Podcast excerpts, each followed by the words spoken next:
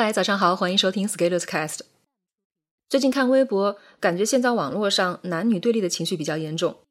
我认为有以下几方面原因：一、自媒体煽风点火，制造男女对立敌对情绪，尤其是一些已经结婚生子的田园女权营销号，特别擅长炮制男女对立言论，只强调女性权利，完全不提对应的责任与义务，并通过这种极端言论吸引大量关注。二、男性 PUA 技术的传播与流行，这个持续了大概有十多年的时间，从一个小众圈子，再到社会议题，从男性用于自我提升的技术探讨，变成一种智商筛选器，然后再进一步演化到被女性借鉴使用，反制男性。三、GDP 增长、收入增长与互联网服务的发展，使得社会个体原子化生存成为可能，一个人住，一个人吃。一个人过逐渐普遍，网络群体的发展为个体原子化生存提供线上的精神慰藉。现实生活叫外卖，网络生活乐翻天，成为越来越多人的生活状态，无需搭伙也能自得其乐。四，房价增长、教育内卷化，对于婚姻和生育的意志趋势不可逆转。对于生活已经趋向于稳定的适婚男女，在面对已婚同龄人的生活场景。会产生恐婚、恐育情绪，不愿意降低生活质量。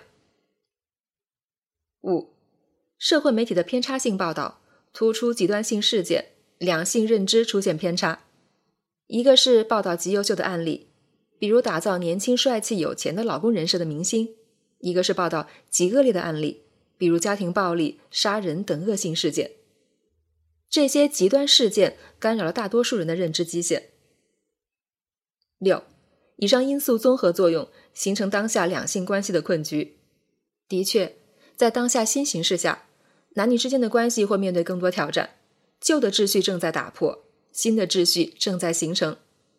但是在更高的角度看，两性问题关系到中华文明持续发展的长远问题，所有人都无法独善其身。七，从宏观上看，社会的发展遇到困难。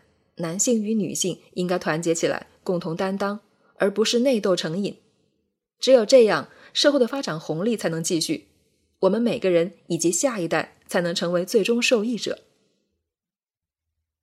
八，从微观上看，每个人在面对社会压力挑战的时候，也要像创业一样，组建自己的家庭团队，发挥协同作战的作用，不做家庭的小透明，不做困难的逆来顺受者。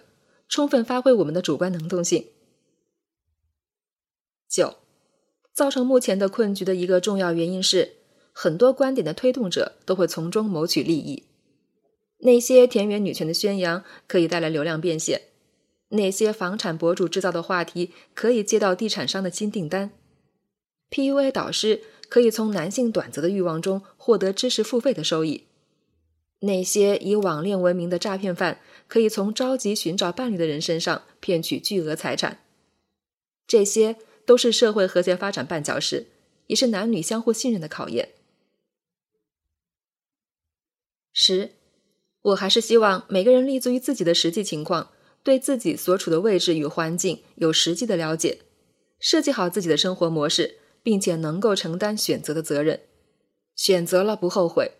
不选择没遗憾，过好自己的生活，不要做一个两性投机分子，就是对社会健康发展做贡献了。毕竟你是活在现实生活中，又不是活在网络空间的。十一，最后说一下我们做的工作。今年尝试做了一个相亲小组，以持续行动、刻意学习的思路引导大家开展相亲活动。目前运行了半年多的时间，每个月都会有两人成功脱单。截至目前，共有十二人成功脱单。注意，不是内部消化，不是内卷，是在外面捞人。当然，也有外面的人跑到我们的社群的线下活动，从我们这里捞走了人。不过，不管怎样，我觉得这也算是为两性关系的和谐发展做了一些微小的贡献。本文发表于二零二零年九月三十日，公众号持续力。如果你喜欢这篇文章，欢迎搜索关注公众号“持续力”，也可以添加作者微信 “f scalers” 一起交流。咱们明天见。